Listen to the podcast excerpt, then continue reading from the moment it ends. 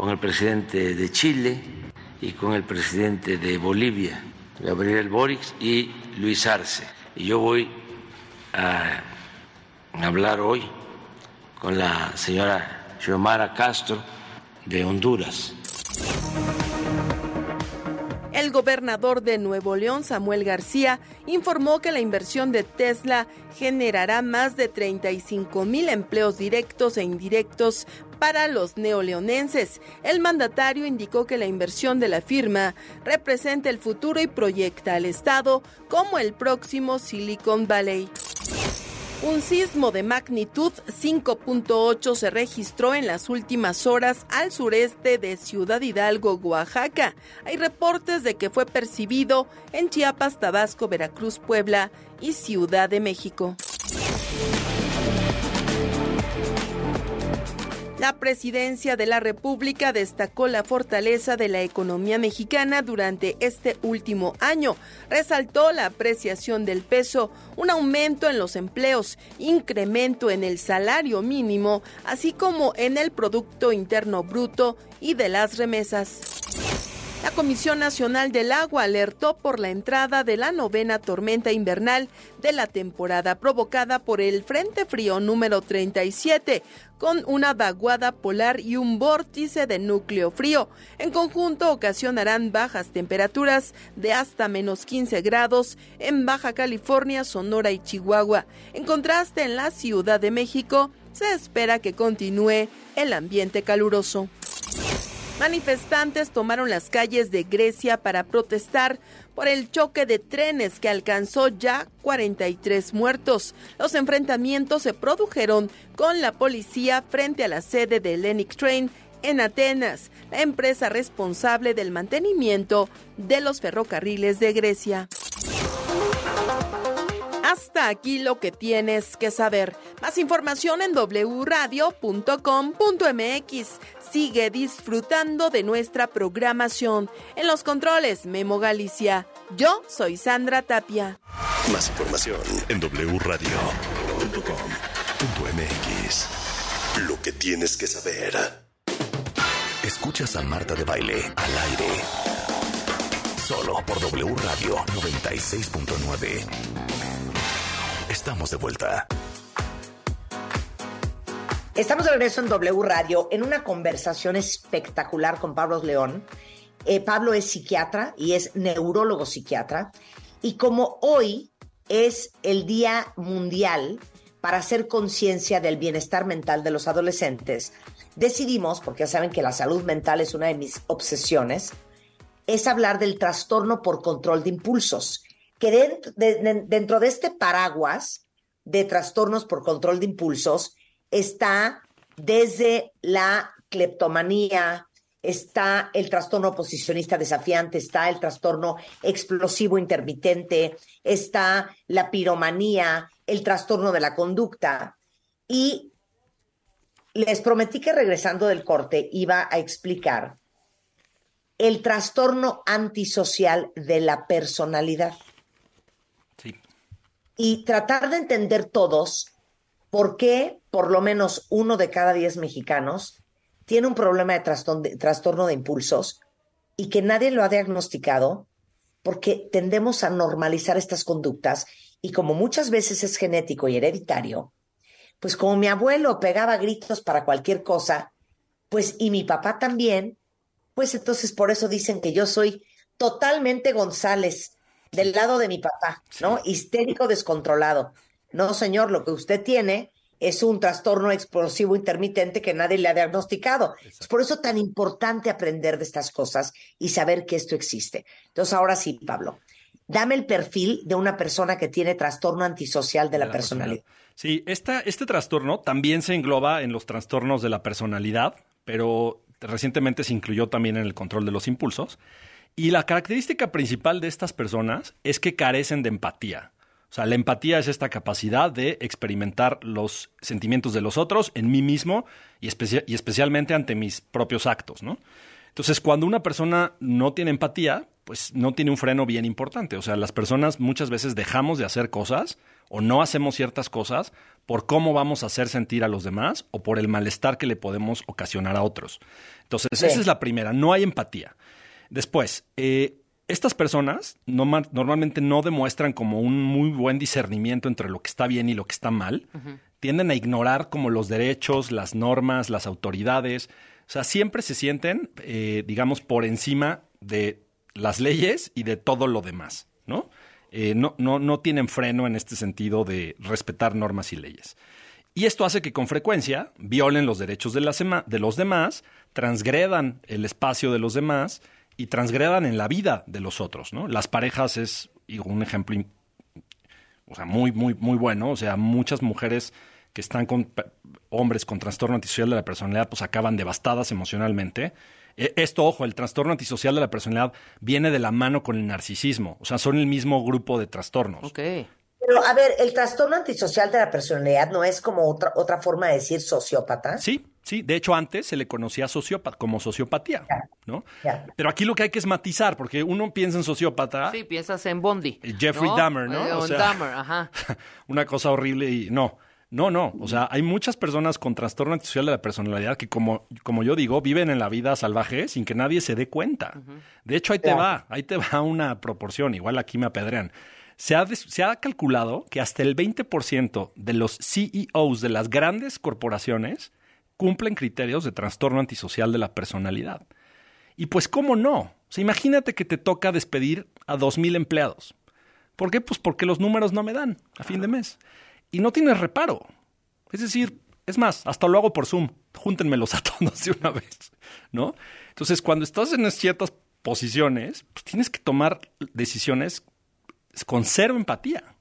Sí, sí, sí. Porque pues eso es el mejor para la empresa, ¿no? Por tener más lana. Entonces, una persona, yo diría, con empatía, con, es decir, con cierto, eh, pues, no sé, con cierta moralidad, eh, pues no, no, lo podría hacer o, renunciaría antes de que lo obligaran a hacerlo, ¿no? Entonces, estas personas no solo son los que están eh, cometiendo delitos, este, encarcelados o en series por ser asesinos seriales. Estas personas pueden estar por ahí sin darnos cuenta y como una de las características es que son hacia afuera como muy encantadores, o sea, es gente que dices, no, bueno, si es que él es lindísimo, es súper educado, tiene muchísima presencia, no mata una mosca. Bueno, esos son los que decimos antisociales como de alto rendimiento o de cuello blanco y que andan por la vida este, apachurrando gente. Porque ¿cómo te das cuenta que no es que esa sea su personalidad? No es que, es que así es él, no, no. Es que tiene un trastorno el señor. Así es. O la señora. ¿Cómo ah. te das cuenta? Bueno, cuando los, los que se dan cuenta realmente son los que los conocen más y los que les conocen de cerca, ¿sí? Hablaba de las parejas porque esos, eh, los antisociales y narcisistas, que son, comparten muchas características, son el típico hombre abusador, manipulador, que hace gaslighting, que tiene a la mujer sometida psicológicamente, pero que cuando la mujer le dice a sus amigas o a su familia, ellos dicen, ¿cómo? ¿Cómo no? Si él es lindísimo. o sea, no te creo. Y entonces la mujer empieza a sentirse como que está loca. Es decir, no, pues tal vez sí estoy loca, o sea, tal vez yo estoy alucinando cosas. Entonces, porque te hacen hasta dudar de ti mismo. Entonces, ¿cómo te das cuenta? No hay forma de darte cuenta. Si no los conoces de fondo, de cerca, eh, muy, muy íntimamente, no los puedes ver. Y ese es el problema principal. Claro, ¿no? claro, claro. Y esa es la Oye, claro. Ahora, interesantísimo otro corchete debajo del mismo paraguas de trastornos por falta de control de impulsos. Sí. La cleptomanía. Exacto. Saludos a Winona Ryder. Exacto, tal cual, ese es un buen ejemplo. Piromanía. Sí, que son los tres, ¿eh? Cleptomanía, piromanía y, ludopatía, juego patológico. Ahí, ahí fíjate, la diferencia, hablábamos ya de la amígdala, ¿no? Y hablábamos que la amígdala tiene que ver con las explosiones emocionales. Aquí es otra área del cerebro la que falla y es la, la que controla los impulsos, Ojo, los impulsos que me llevan a comportamientos. Es diferente que las emociones. Sí, sí, sí. Los impulsos los controla otra área del cerebro que se llama el estriado, el cuerpo estriado, y el, área específica es el estriado ventral, así se llama, que este es un área que se activa cuando las personas tenemos algún impulso. Eh, lo hemos hablado en otras veces. Este, yo aquí tengo hambre y pues mi cerebro me dice, ¿tienes hambre? y pues yo podría estirar la mano y agarrar lo que sea que encuentre aquí, aunque no sea mío. Pero mi lóbulo prefrontal me dice desactiva al cuerpo estriado, diciéndole no, no sigas ese impulso. ¿sí? Ese pingüino no es tuyo, Pablo. Tal cual. Ese encendedor Ese no es encendedor. tuyo, Marta. Sí, exacto. Entonces, lo mismo que con la amígdala, la parte del cerebro que tiene que apagar a esa área impulsiva, no lo hace. También por un tema de que le faltan ciertas conexiones, cables, madurez en ese sentido. Y entonces yo sigo mis impulsos sin freno. ¿Qué impulsos? Cleptomanía. O sea, la cleptomanía es eso, la- digamos robar, pero la característica es que las personas con cleptomanía roban objetos que no son necesarios para la persona. O sea, no es que... Ah, no, no yo sabía eso. Claro. ¿Cómo? ¿Cómo? ¿Cómo? O sí, a ver, si yo, o sea, si a mí me encantan las plumas y voy y me robo sí, una claro, pluma. yo no fumo, pero pues, este, igual y me robo cigarros. Exacto, voy a Winona Ryder, que no creo que le faltara lana. Claro, a Winona Ryder, claro, no te falta. Y tampoco es la otra característica, que no hay necesidad económica. Entonces es que vas por el súper y de repente te robas un Nor Suiza. Claro. Sí, sí, sí, claro. Y- pero pagó una cuenta de, pues, no sé, muchos miles de pesos de otras cosas. Pero se sacó el Nor Suiza en la bolsa. Sí.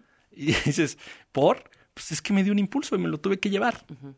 Que eso es muy diferente, obvio, a alguien que roba algo que necesita, que es caro y que le gusta. ¿no? Entonces aquí las características es, no lo necesito y tampoco tengo necesidad económica.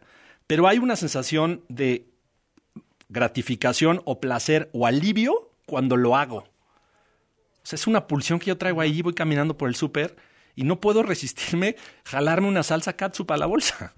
Sí, bueno, pues deja la salsa, o sea, todo el dineral que se robó de la tienda Winona. Bueno, o sea, era mucha ropa. ¿no? pero fue Bueno, poco era- a poco, ¿no? Sí, Creo fue, que fue poco, poco a poco. poco. Sí, haz cuentas. Pero es como un impulso. O sea, Claro. Es como un impulso que no puedes refrenar porque esa parte de tu cerebro no lo refrena y entonces tú lo haces y te lo llevas, ¿no? Ya. Eh, y después, normalmente, pues sí puede haber cierto este, eh, arrepentimiento, ¿no? La piromanía es exactamente lo mismo, solo que en vez de que el impulso sea robarme algo, es esta atracción como irresistible hacia el fuego, ¿no? Y toda la emoción que me genera eh, ver algo que se está quemando. Y es el mismo proceso defectuoso de la amígdala. Así es, del, del, Del- del- bien, del cuerpo del estriado. cuerpo estriado, Es el mismo proceso de defectos. Y lo mismo ocurre con la ludopatía, ¿no? O sea, la ludopatía, esa es una cosa como, pues sí, como muy inventada en los seres humanos. Alguien A ver, pero explícame la ludopatía en el cerebro. Imagínate tú en Las Vegas, en un blackjack o jugando bagamon. A Claro. ver, A ver, ¿cómo funciona? una persona sin este tema, ah, pues llegas a Las Vegas, vas a tu mesita de 5 dólares Ya perdí mis cinco y dólares, dices, tengo vámonos". aquí 50 dólares y es lo que me voy a gastar. Claro. ¿no? Pum, pum, pum, ya perdí, me paro, me voy. Una persona con un control de impulsos es, pues traigo 100 dólares, pero ya me los acabé, híjole, pues traigo mi reloj y que, pues yo creo que cuánto me das. Entonces pongo el reloj y, y entonces me dan más lana. No, del reloj hasta las Y después escrituras. pierdo el reloj y después pierdo las escrituras y después pierdo el coche y, y no puedo refrenarme. O sea, esta ¿Pero persona... qué pasó en el cerebro? Lo mismo, o sea, tu cerebro que es el estriado está encendido, cuando se enciende te da una sensación como de placer y la parte del cerebro que lo tiene que apagar no responde.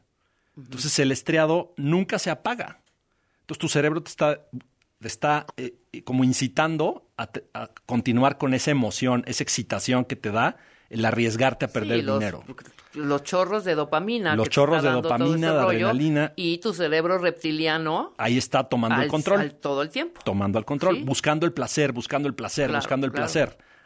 A pesar de que ese placer te va a traer consecuencias terribles. Exacto. O sea, que a la larga, obviamente, va a ser peor la consecuencia que el placer que te pudo generar pues, Totalmente. el estar ahí apostando. Claro, claro. Oye, pero dime una cosa.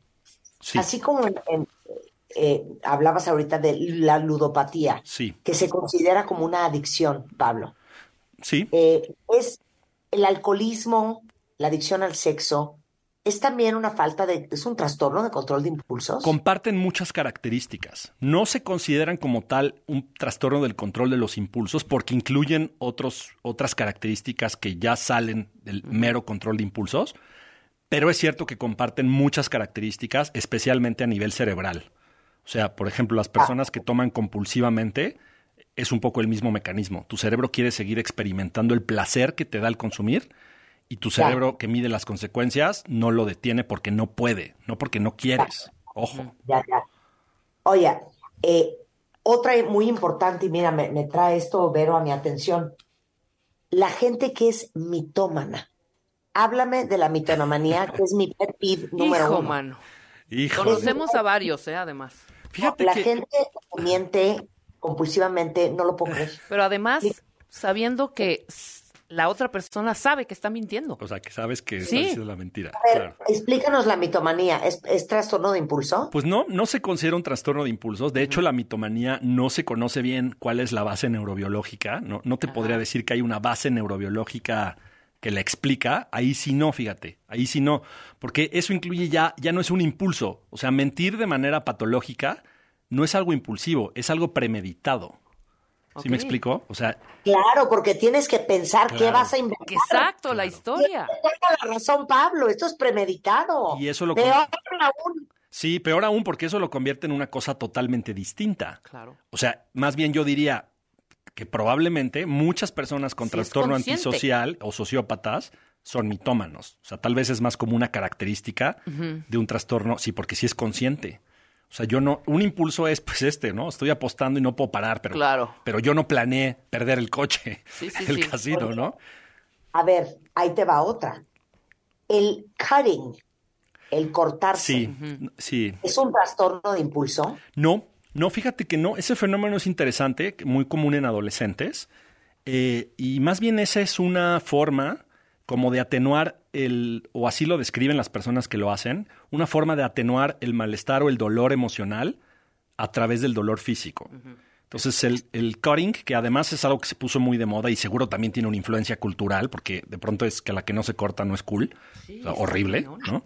Pero, pero biológicamente sí es un tema de yo estoy experimentando demasiada angustia, demasiada ansiedad social, eh, cosa que es muy común en la adolescencia, y para bajar esa ansiedad a nivel emocional, entonces algunas personas recurren al dolor físico Claro, claro. y el experimentar dolor físico sí puede atenuar el malestar emocional. Oye, yo quiero hacer una pregunta, Marta, a ver. Cuando nuestra generación, Sí. quiero ver cuál eran, por ejemplo, ahorita que estamos hablando del cutting, ¿no? Que veo a mis sobrinas, Sí. que la más chiquita que tiene 11 años, me dice, no, sí, tengo una amiguita que se tiene que tapar Las- los muslos. los, ajá, porque tiene esta, mi, mi- mi sobrina lo define como tiene esta manía.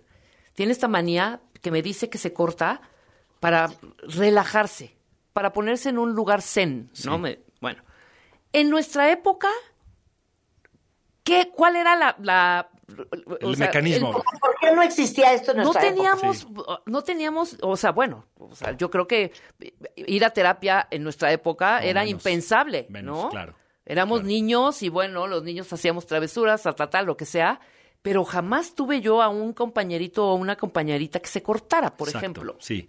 Sí, por eso sí creo que hay una influencia cultural enorme. Ajá. O sea, O será tanta tanta tablet y tanto celular y tanta información y tanto bombardeo y o sea, a, a ver, seguro que de algún lugar lo sacan, ¿no? O sea, en algún lugar lo ven. Pero es una forma eh, inapropiada de lidiar con o el sea, creo estrés. que lo pregunté mal. La pregunta es, ¿estábamos menos estresados en los setentas Rebeca, que te juro ahora?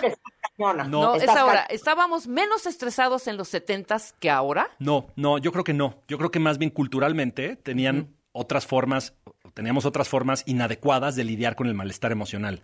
No sé, se me ocurre esta frase, se jala de los pelos. O sea, tal vez antes, Sí, claro, hace berrinche. tal vez antes no se cortaban, tal vez antes se arrancaban el pelo. Sí, sí, sí, exacto. Porque culturalmente, pues na- nadie se le había ocurrido cortarse con un cúter. Claro. Pero yo creo que siempre ha habido en la historia de la humanidad y en todas las épocas formas inadecuadas de lidiar con mi malestar. Que van Claro. cambiando con la cultura, sí. Sí es cierto, por otro lado, Rebe, que creo que cada vez son más...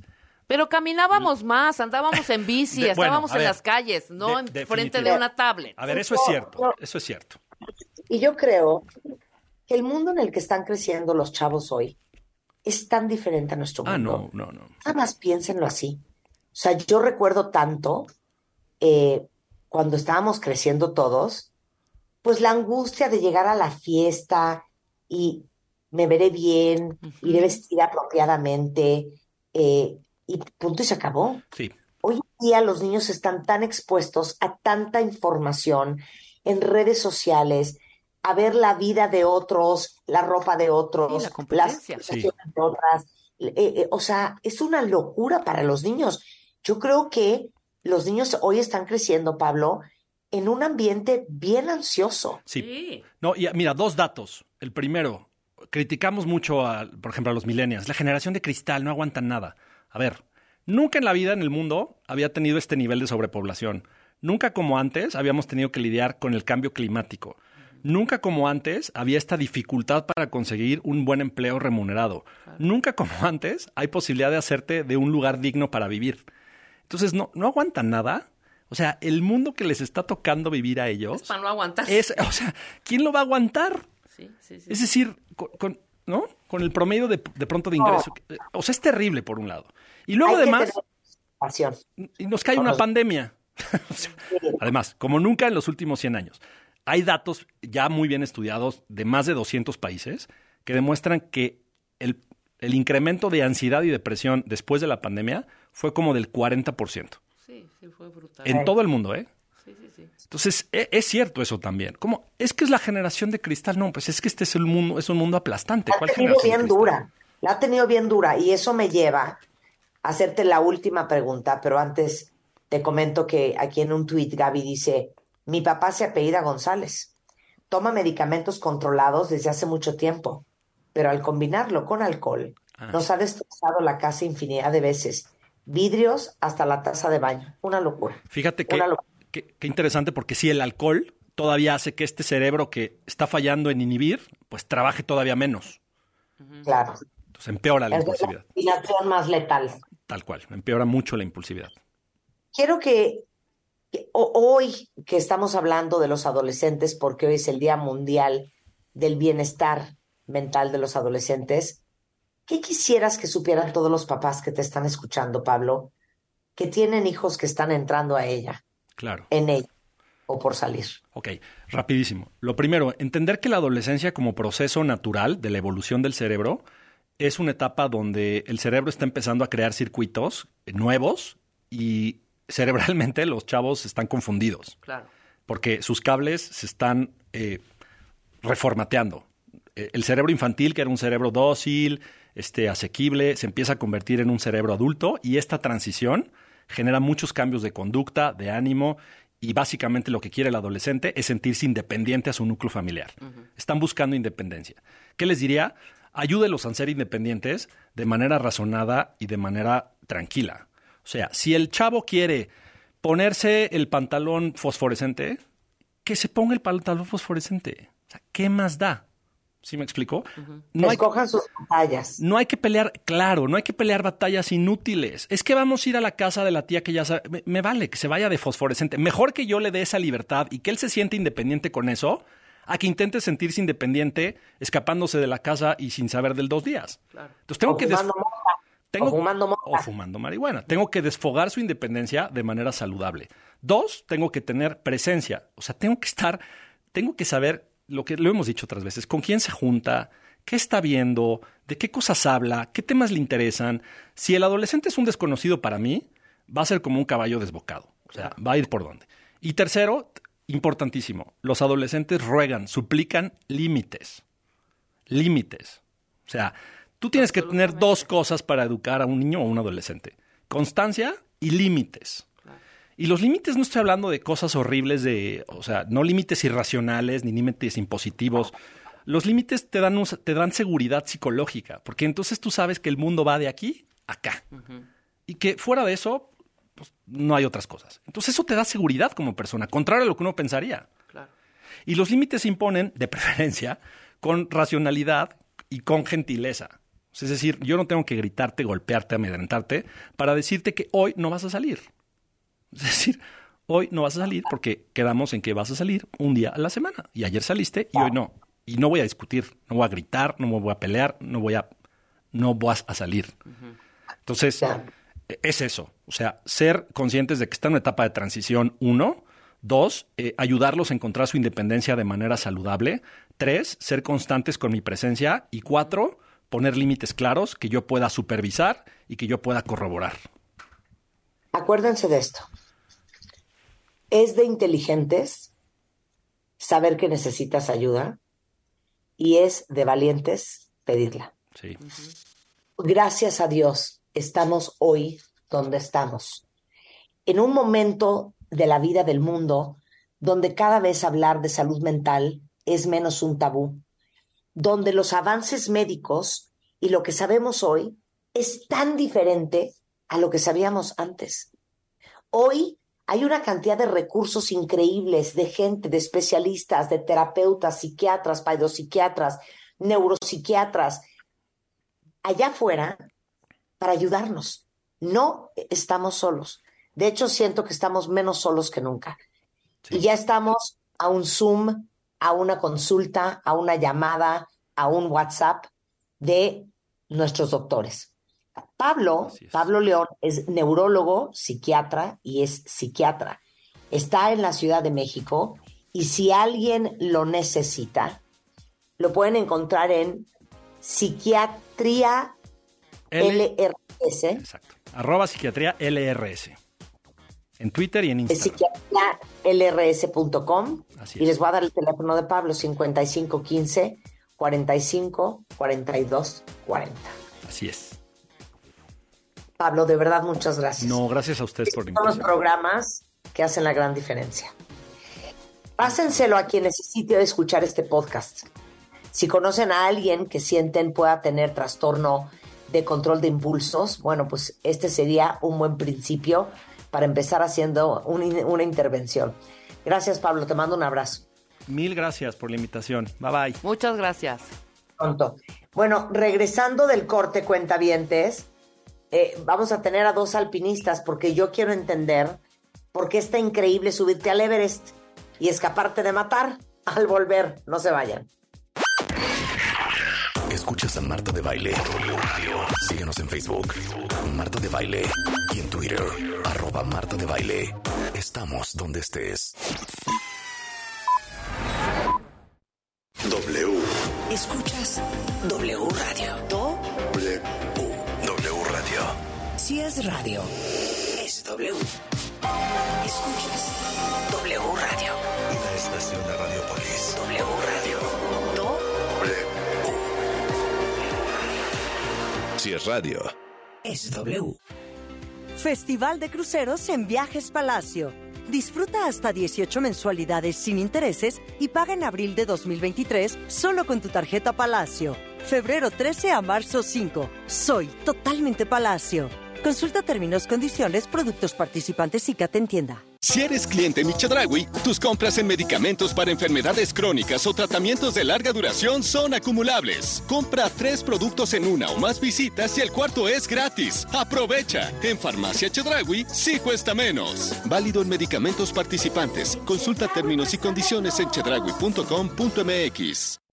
En el Edomex seguimos recuperando espacios públicos, culturales y deportivos para que los hagas tuyos. Porque cuando una comunidad recibe un parque rehabilitado, los niños cuentan con espacios para echar a volar su imaginación.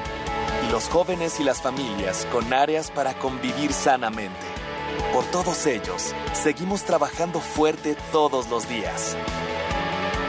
Edomex. Decisiones firmes. Resultados fuertes.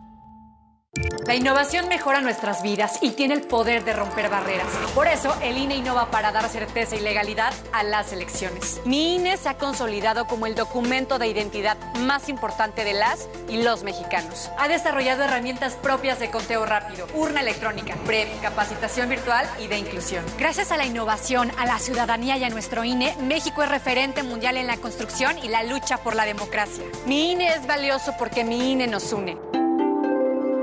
La COFE se trabaja para que elijas entre mayores opciones los bienes y servicios que más se ajustan a tus necesidades. Yo compro el café de la mañana con el señor de la esquina. Es barato y lo prepara como me gusta. A mí me gusta mi café de la cafetería de cadena. No importa dónde lo compre, siempre encuentro mi favorito. Yo prefiero el café recién molido que preparan en la cafetería de especialidad. La calidad es mejor. Con competencia, tú eliges. Más competencia para un México fuerte. Comisión Federal de Competencia Económica. Visita cofese.mx.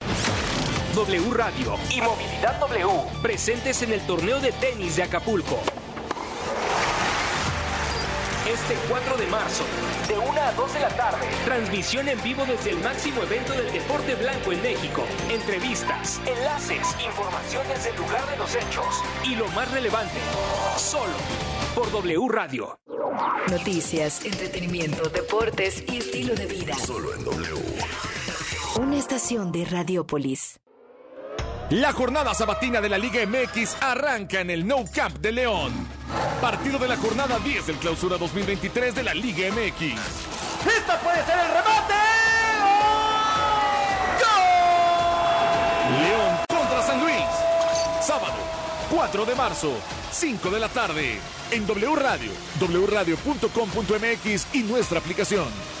Somos, somos la voz de la Liga MX.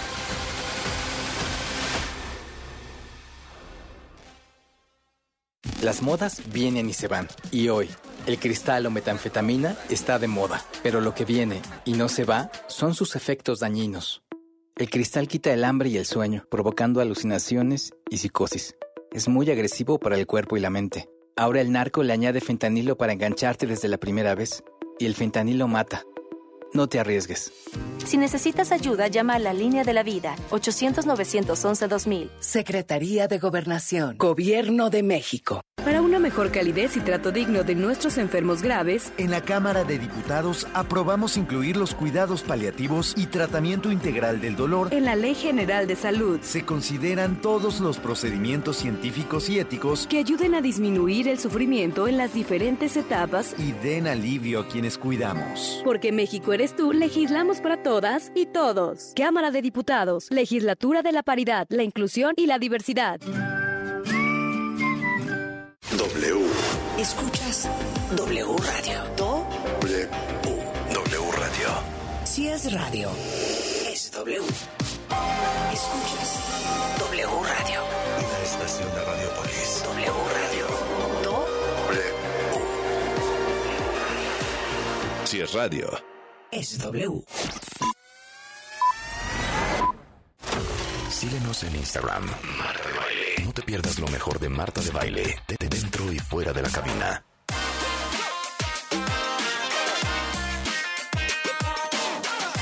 Oigan, ya saben que he hablado mucho de lo importante que es tener un diagnóstico correcto para todo, ¿eh? Y sé que cuando alguien de la familia tiene un diagnóstico de cualquier enfermedad, una de las principales cosas que queremos hacer es confirmar el diagnóstico y que nos ayuden a encontrar la solución. Y les quiero recomendar que si alguien de ustedes allá afuera tiene alguna duda sobre un diagnóstico médico, quieren una segunda opción, existe la posibilidad de que ustedes contacten a los expertos del hospital Houston Methodist, que es el número uno de Houston, Texas, que tiene tecnología de punta, procedimientos médicos innovadores y exitosos. Y yo creo que cuando se trata de nuestra salud o la de nuestros seres queridos, pues obviamente quieres encontrar las mejores manos. Y el Hospital Houston Methodist es una gran opción.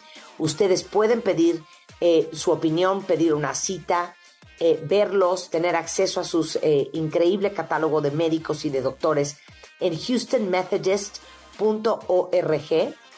Diagonal se trata de ti para pedir cualquier informe. Andrés es, pero qué necesidad. Es- Así voy a empezar esta conversación. Ahora sí que diría Juan Gabriel, pero qué necesidad, para qué tanto riesgo. ¿Cómo están? Bien, gracias. Gustazo aquí estar en tu programa, Marta, Rebeca. No, Muchísimas bueno, gracias por la invitación. Bienvenidos, bienvenidos. ¿Son padre e hijo? Sí. Es que de qué me estás hablando? Que mi hijo me diga, yo me quiero subir al Mo- Mount Kilimanjaro. Tú no vas a ningún lado. Te sientas y te estás. Bueno, es que Andrés Pérez Martínez es alpinista, desde el Popo hasta el Pico de Orizaba, desde Yanapacha en Perú a Mont Blanc en Francia, eh, coautor del libro Liderazgo Efectivo de Sumerium, un bestseller en Amazon, y Andrés Pérez, su hijo, Andrés Pérez Mayar, es deportista de alto rendimiento, empezó como alpinista a los 12 años, ascendió el Iztaccíhuatl, a los 13 subió el pico de Orizaba, y mira, Kilimanjaro en Tanzania. No lo puedo creer, mira, y no lo había leído, ¿eh? pero dije, esto seguro ya se fueron al Kilimanjaro. Sí, sí, sí. O sea, ¿Cómo le hacen? No entiendo tomar ese riesgo. ¿Qué sienten? La verdad, bueno, pues eh, a, a, los dos nos encanta esta actividad, es una pasión que tenemos desde chicos y tiene que ver mucho con tu estilo de vida, con que seas aventurero, explorador y obviamente que te guste la naturaleza y el deporte extremo. Entonces para nosotros es un verdadero placer estar subiendo montañas y de hecho para mí en lo personal, mientras más eh, peligrosa y más eh, desnivel y más pendiente tenga una montaña, para mí mejor porque hay más reto y me siento más vivo, con más adrenalina. Ahora, espérenme un segundo. Se van a convertir, escuchen esto, cuentavientes, en los primeros padre e hijo latinos en literalmente llegar a la cima del mundo, Así porque es. van a ir a escalar el Everest. Así es, este, vamos a ser los primeros padre e hijo latinoamericanos en subir al Everest y en la historia solo han habido cinco padres e hijos en subir juntos. O sea, te lo juro, no estoy exagerando, se me va el aire, nada más. Yo nada más pienso de todos los documentales que he visto, porque soy muy morbosa, Andréses, en el base camp, yo ya ahí estaría gravísima, gravísima, gravísima. Quiero que le expliquen a todo el mundo qué les da, uno, y dos, ¿cómo te preparas? Porque ¿cuántos años tienes tú, Andrés, chico? Tengo 19 años. Es que, ¿cómo crees? Yo nomás quiero saber cómo la mamá les autorizó esto. mi mamá, pues mi mamá no, no quiere que vaya, nunca ha querido que vaya a la montaña, pero ya entendió que, que la verdad no me va a poder parar y entonces pues ya me apoya y se lo agradezco mucho eso. Ay, qué divina. Saludos a la mamá. Pero a ver, ¿cómo se preparan y, y cómo tomas una decisión como padre, Andrés, Sí. de ir con tu hijo de 19 años, pues a una experiencia espectacular, pero de muy alto riesgo? Sí, pues fíjate que lo conozco muy bien como alpinista desde chiquito. Su primera montaña fue el Chitle a los tres años y después me empezó a pedir, oye, vamos a otras montañas más altas, hasta que, como dices, a los 12 subió el Ista, a los 13 el Pico de Orizaba y yo vi una capacidad bestial en él como deportista, como montañista y además una gran pasión también. Entonces, desde ahí dijimos vamos a conquistar las grandes montañas del mundo como el Kilimanjaro, el Mont Blanc y una vez bajando el Mont Blanc dijimos vamos a subir el Everest en cuatro años e hicimos un plan estratégico para que eso sucediera subiendo montañas en Perú, Ecuador, Francia, Italia y Suiza, sobre todo para agarrar experiencia en cuanto a las diferentes superficies, es decir, hielo, eh, nieve y piedra. Entonces, con esa parte técnica ya, digamos, asimilada, en esta última fase de los últimos cinco meses para el Everest, ya la preparación es más física, es decir, muchísimo cardio, gimnasio y subir montañas a manera de, preparación para fortalecer piernas y demás. Y ya nos vamos el 3 de abril, va a durar la expedición dos meses. Y de hecho, Andrés puede platicar más o menos cómo es, una vez llegando a Katmandú, el proceso hasta llegar a la cumbre. No, y espérame un segundo, ahorita vamos al proceso, yo me quiero regresar. ¿Cómo te preparas? O sea, yo entiendo prepararte para un maratón, pues hay que correr un chorro diario, ¿no? Para estar listo. Sí. ¿Cómo te preparas para escalar el Everest desde el punto de vista no solamente físico de manejarte en una roca o en un hielo o en la nieve, sino tu capacidad pulmonar, cómo vas a respirar, tu resistencia? O sea, ¿qué es todo lo que se involucra en la preparación? Pues la preparación, como dices, también es, también tienes que tener una preparación mental importante y todo de este tema más técnico de los pulmones. Y en realidad yo digo que no hay nada más que la práctica. La práctica, ir a la montaña, ir, irte arriesgando cada vez un poquito más, ir subiendo en paredes un poco más empinadas hasta que pues aprendas esta templanza que hay que tener allá arriba y, y pues sí, ir poco a poco. Sí, y de hecho ya hemos subido montañas más peligrosas, más eh, técnicamente difíciles que el Everest, como el Alpamayo, que es considerada Ajá. como la montaña más hermosa del planeta, por cierto, porque al final de esta expedición te encuentras con una pared de casi 700 metros de hielo y es, eso no lo tienes en el Everest, vas subiendo con pioleta, dos manos, eh, ocho horas y media de, de escalada en hielo, entonces es mucho más complejo eso que el propio Everest o el Matterhorn, esta montaña ícono de los Alpes,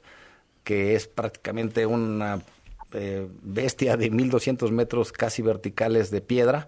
Entonces, digamos que ya la parte eh, difícil técnica la tenemos relativamente dominada. Digo, siempre hay oportunidad de aprender. Y sí, le estamos metiendo durísimo en estos últimos cinco meses a través de un entrenamiento que nos está eh, dando un gran alpinista mexicano, Héctor Ponce León, desde el punto de vista físico, como, te decía. Y como comenta Andrés, la, parte mental, esa la vas eh, adquiriendo con el tiempo, con mucha experiencia. Y... Pero ¿cuál es el reto mental? Ya olvídate de la resistencia del cuerpo. Para no estar a 10.000 metros y decir, no, papá, yo ya no puedo, o sea, ya me dio un, un, panic attack, me quiero bajar. O ya no da mi cuerpo. El reto mental. ¿no? Sí, el reto mental es poder vivir con estas incomodidades tan tremendas que es el frío, el cansancio, no dormir bien y poder seguir diciendo sí voy, sí voy, sí sigo, sí voy a subir hasta la cima y aunque te estés, te sientes que ya te estés muriendo, no sabes qué tan cerca estás de tu límite físico y tener que seguir es, ese es el reto mental y pues para eso nada más hay que conocer tu cuerpo en diferentes montañas previas y pues tener esta mentalidad de llegar Así es. Fíjate que un amigo que subió el Everest me dijo, es la peor experiencia de mi vida, lo sufrí, no se lo recomiendo a nadie. ¿Cómo? Sí, me dijo, lloré eh, del, del dolor, de mal dormir, del agotamiento y demás, y no lo volvería a hacer, no vayas. Y nosotros hemos adoptado eso, pero al revés, como con un mindset de actitud positiva, eso va para nosotros a ser un placer. Es decir, el hecho de estar y saber de antemano que va a haber ese tipo de adversidades, para nosotros va a ser un placer estar en campo 1, 2, 3, 4, subir a la cima de noche. Es decir, nada más hay que ver el vaso medio lleno para que ese tipo de vivencia y experiencia sea un verdadero placer, pero hay que como que autochorearte de aquí, de que así va a ser, ¿me explicó? Y claro, ahora sí que cuéntate la historia que más te convenga, como lo decimos en este programa. Exacto. Pero eh, me llama mucho la atención lo que Andrés Jr. acaba de decir y es algo que decimos mucho en este programa, porque por eso los deportistas de alto rendimiento y alpinistas como ustedes son grandes autores de libros, eh, de lecciones de vida, porque así es la vida. Tú no sabes lo fuerte que eres hasta que ser fuerte es la única opción que tienes. Tú no sabes cuánto vas a resistir hasta que la única opción que tienes es resistir porque tienes que llegar a la cima sí o sí. Así es. Exacto. Por ejemplo, va a haber del campo eh, 3 al 4, se llama Lotse Face, o sea, tienes que subir una eh, cuesta muy empinada de 800 metros, eh, bestialmente empinada, y para prepararnos para esa situación, subimos montañas en México cargando casi hasta 15, 20 kilos, en cuesta arriba sin parar, y nos hacemos sentir que estamos en esa situación de Lotse Face. Entonces, así es como preparamos la mente no, qué impresionante. Nada más te voy a contar una historia para que llores de risa.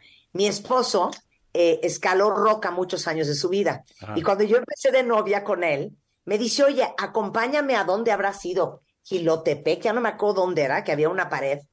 Y entonces me dice, nada más como que del coche a la piedra hay que caminar como un kilómetro. Entonces yo en mi mente dije, pues un kilómetro son mil metros, pues cuánto será, ¿no? Bueno, nos bajamos del coche, empezamos a caminar yo a los 10 minutos dije, ya no puedo.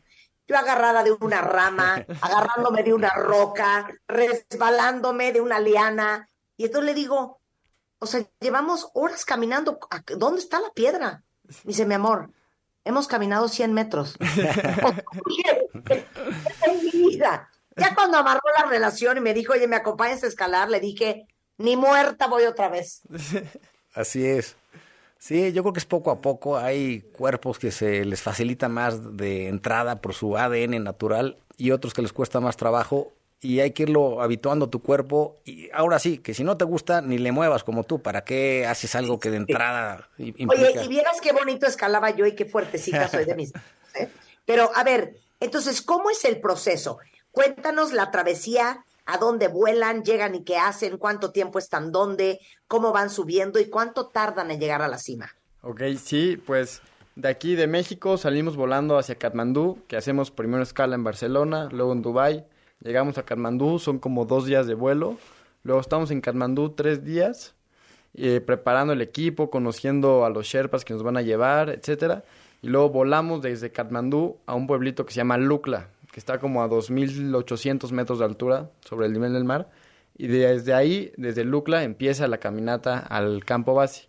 Y, entonces desde ahí al campo base son aproximadamente siete días, pero nosotros nos vamos a desviar como en el día 5 hacia una montaña que se llama Le que la vamos a subir, que es un 6200, la vamos a subir de forma de aclimatación y conocer a nuestro Sherpa y conocer las, la escalada allá en los Himalayas. Y luego ya bajamos de esa montaña y vamos a campo base. Entonces nos vamos a tardar como 10 a 11 días en llegar a campo base y de ahí pues toca el juego de la paciencia, esperar a que haya buen clima y cuando hay buen clima empiezan las rotaciones. Las rotaciones son estas, esta práctica que tienes que, estás en campo base, tienes que subir a campo 1, dormir y bajar para aclimatar tu cuerpo a la altura, o sea, para acostumbrarte a cada vez ir más alto. Entonces vas a campo 1, bajas, ah, luego campo 1, campo 2 y bajas hasta campo base. Campo 1, campo 2, campo 3, bajas hasta campo base. Pero espérame, ¿por qué subes y bajas y subes y bajas? Es para acostumbrarte a la altura, para aclimatarte, se llama. Para... O sea, no puedo subir yo en cinco horas me la voy a echar ya, a la madre. No, no, imposible. Es que tu cuerpo a la altura tienes que tomártelo, aunque seas un Ironman así, el, el más pico del mundo, la altura le pega igual a todos en el sentido de que no puedes subir sin aclimatarte primero. A ver, pero entonces subes cuántas horas, Andrés, y luego vuelves a bajar, y luego, ¿cómo es? Pues, ¿En qué periodos de tiempo? Sí, digamos, subes a campo uno, que sería como subir el pico de Orizaba, más o menos, y duermes ahí y bajas. Y después subes al uno, duermes, subes al dos, que es otro pico de Orizaba, digamos, es, como si te echas dos picos eh, en ese ascenso, duermes a campo dos y bajas hasta campo base. Y luego hasta el 3. Entonces, ya que estás aclimatado y tienes suficientes glóbulos rojos, es decir, suficiente oxigenación en el cuerpo, ya se anuncia la ventana con excelentes eh, expertos de clima que están en Suiza y dicen, viene ya la ventana que va a ser de tantos días, que puede ser de 7 a, no sé, 20, 15, y una vez definiendo ese espacio de tiempo que implica eh, poco viento y sin tormentas, idealmente con sol, es cuando todos los líderes de las expediciones dicen, bueno, no vamos todos juntos, hay que dividirnos, quién va primero, quién va después, a fin de que no haya tráfico en la montaña, porque a veces cuando hay una ventana muy corta de tiempo, se hace tráfico y ha habido muchas muertes, de hecho, de gente que está esperando una o dos horas en ciertos pasos, como en el Hillary Step, hasta arriba. Eh, ahora sí que eh, haciendo cola y perdiendo energía y eh, enfriándose. Enfriándote y a veces hipotermia. y te da hipotermia. Entonces el juego se llama eh, muy buena coordinación de los equipos para que se pongan bien de acuerdo y evitar en la medida eh, cuellos de, de, botella importantes. Entonces ya que estás listo y subes, son cinco días ya finalmente de subida hasta la cumbre y de bajada son de dos a tres días dependiendo cómo vayas. Oye, no puedo creer la ignorancia de todos nosotros. Si a mí me hubieras dicho que eran cinco horas, te lo hubiera creído. Cinco días para subir. claro. Exacto, sí. Y el días que duran cuántas horas, Andrés. Pues el día de cumbre, por ejemplo, son 12 horas de subida. Y, y, luego depende hasta dónde bajes, ahí ya depende, pero la mayoría de gente se echa jornadas de 20, 24 horas caminando y así, sin dormir, claro. Así es. No lo y aparte, te voy a decir que es impresionante. No es lo mismo caminar de aquí a Puebla ¿me entiendes? Que caminar con el estrés, la presión y con todo tu cuerpo en un estado de alerta de hacer lo correcto para no correr riesgos innecesarios. Así es. Y además con el tanque de oxígeno y con la forma en la que tienes que ir respirando, que nunca lo hemos hecho porque todas las montañas que hemos subido, los 6000 han sido sin oxígeno, entonces es una nueva forma de, de hacer montaña que a mucha gente se le dificulta porque sí te estresa. Ok, ya, llegaste al pico. ¿Qué hacen allá arriba? ¿Se toman una foto y se vuelven a bajar? ¿O cómo es? Pues sí, este, ojalá y nos toque buen clima para poder estar no sé, media hora, 45 minutos en la cumbre, pero pues hay veces que tocas la cumbre, hay, hay viento, hay mucho frío, tocas foto y para abajo. Y, también dependiendo cómo te sientas tú físicamente. Si llegamos en muy buenas condiciones y hay buen clima y poco viento, pues estaremos, como dice Andrés, de 30, 40 minutos. Y de ahí sí hasta campo 4, eh, que es el campamento más alto, descansas unas 4 horas y luego te bajas al 3 para evitar estar en la zona de la muerte, que es esta zona que le llaman de 8.000 metros hacia arriba. ¿Por qué es la zona de la muerte? Este, es, le dicen zona de la muerte porque arriba de los 8000 metros sobre el nivel del mar ya no existe la aclimatación. O sea, tu cuerpo ya es imposible que se acostumbre a esa altura. Entonces, pues poco a poco te estás muriendo, no hay manera de, de sobrevivir mucho tiempo ahí arriba. Entonces, tienes, mientras menos tiempo estés en esa zona, pues mejor, ¿no? Por eso tienes que descansar, no dormir completamente en campo 4, sino descansar cuatro horitas y pum, bájate al 3. Oye, ahora, Mira, pon tú ya o que ya subiste. Nunca he entendido, van a reír conmigo ahorita. ¿No puede ir un helicóptero para ya bajarse uno ya más tranquilo? O sea, ¿por qué esa hora hay que bajar? Sí, pues es que el helicóptero solo llega hasta campo 2, más alto ya el aire es muy, muy fino y ya no puede subir. Entonces, mínimo hasta campo 2 tienes que bajar a fuerzas. Y, campo, y hasta campo 2 solo rescates de emergencia llegan los helicópteros, porque es peligroso. Ok, pero es de la cúspide, bajar a campo 2, ¿cuánto tiempo te toma? Pues hay gente que sí se lo echa desde en un mismo día y si se lo echan así, son una jornada de 30 horas ese día de cumbre, pero normalmente es hasta campo 3, entonces pues, dos días. O sea, bajas desde la cumbre hasta campo 3 duermes y el día siguiente campo 2. Sí, pero serían como unas como 20 horas desde la cumbre hasta el campo 3. Unas 12 pues, horas, ¿no? Hasta el campo 2, sí, más o menos. Bueno, les quiero decir que los aplaudo, los felicito, los admiro profundamente. Creo que todos deberíamos de leer eh, tu libro, Andrés, Liderazgo Efectivo, eh, que es un bestseller en Amazon, porque yo creo que lo que ustedes hacen nos sirve a todos en nuestra vida. Pero ¡Qué disparate! ¡Qué disparate! ¿Cómo se llama tu mamá, Andrés Jr.? Se llama María Maillard. Ok, María, amárrenlos a los dos, no van a ningún lado. Oye, vamos a estar muy, muy entusiasmados, echándoles porras a todos. Pueden seguir todo lo que van a hacer, toda su travesía, en APM2 eh, con número 2, Everest, tanto en Instagram como en Facebook, ¿es correcto? Así, es. ¿Qué van a estar posteando ahí? Vamos a estar subiendo toda la expedición. Sí, y además le, agregamos valor con, digamos, pensamientos, reflexiones que de alguna forma le sirvan a la gente, no nada más las fotos o las imágenes así, eh, sin, sin nada de contenido adicional. Oye, en este momento estoy poniendo APM2 Everest eh, en mi Instagram. Vayan a seguirlos porque los quiero seguir. Ah, mira, le estoy dando follow back. Y ahí van a poder ver a los dos Andreses y acompañarlos en esta impresionante travesía.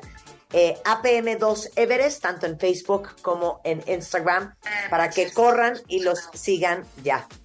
Un placer, mil gracias por venir a compartir su travesía con nosotros.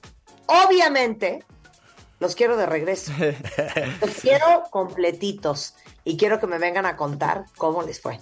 Claro que sí, Marta. Gracias. Un placer aquí estar en tu programa, Rebeca. Gracias, ¿eh? Hombre, al contrario. Hombre, gracias a ustedes, Andrés. Bueno, con esto nos vamos cuenta bien. Estamos de regreso mañana en punto de las 10 de la mañana. No se vayan ustedes mucho más el resto de la tarde en W Radio. Y para seguirlos, les vuelvo a repetir, métanse ahorita a APM número 2 Everest en Instagram y en Facebook para que sigan la travesía. Mira, ya estás llegando a 3000 followers. Ya te di 400 followers más en 5 segundos. Que me muero por verlos. Hagan buenos videos, ¿eh? Nos tienen informados. Así es. Sí, la vamos a gozar y vamos a venir aquí a compartir todas esas vivencias maravillosas. ¿eh? Qué impresionante. Congratulations. Cuídense mucho. Gracias. Gracias. Saludos, chao. Adiós. Bye vuelvo. Siento. Escucha todos nuestros playlists y contenidos en Spotify. Búscanos como Marta de Baile.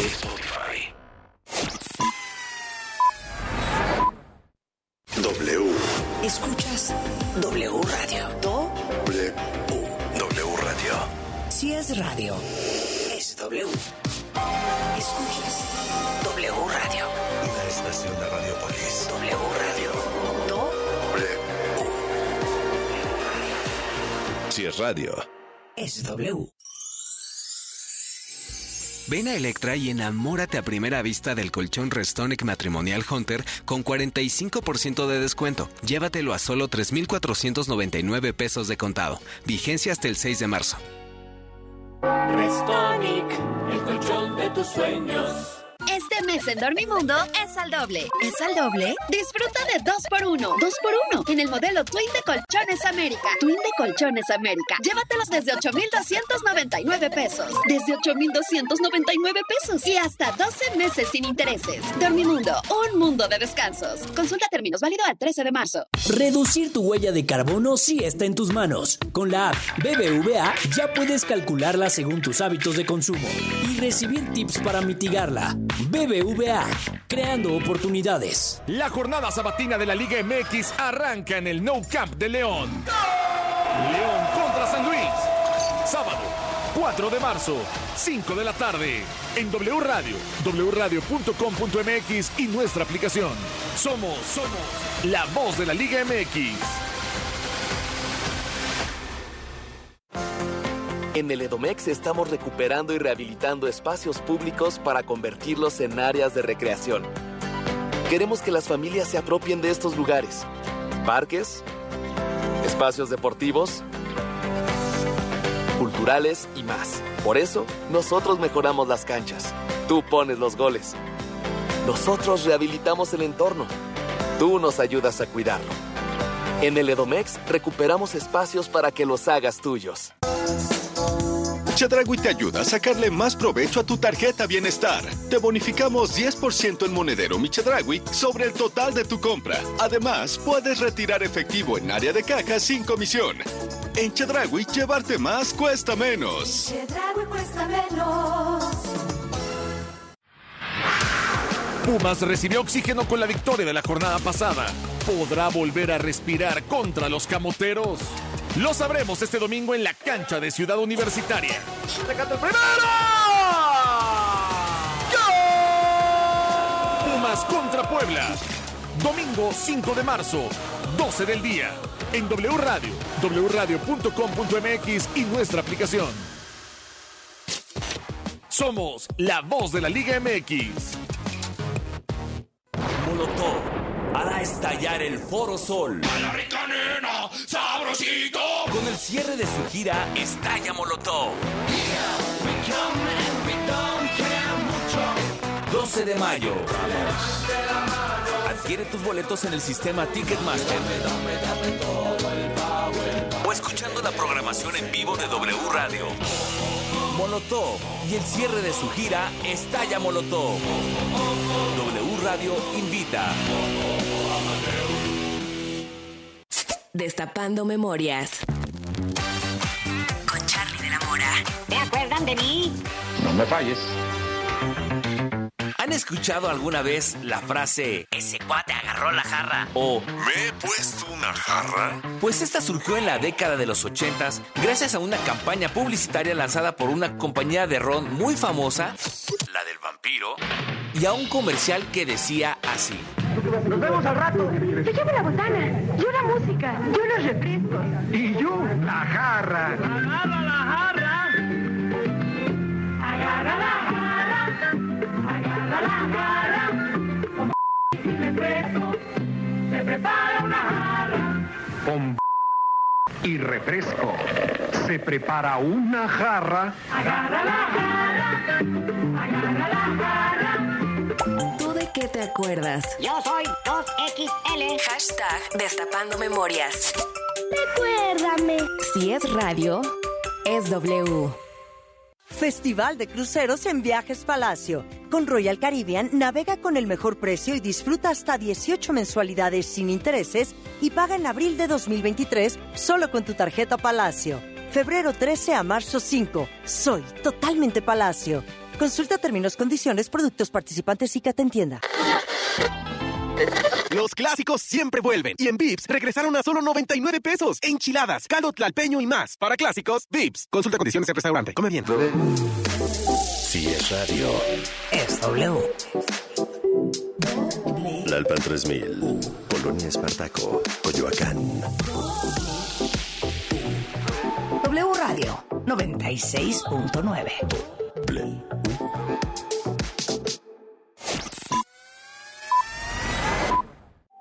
La información en W.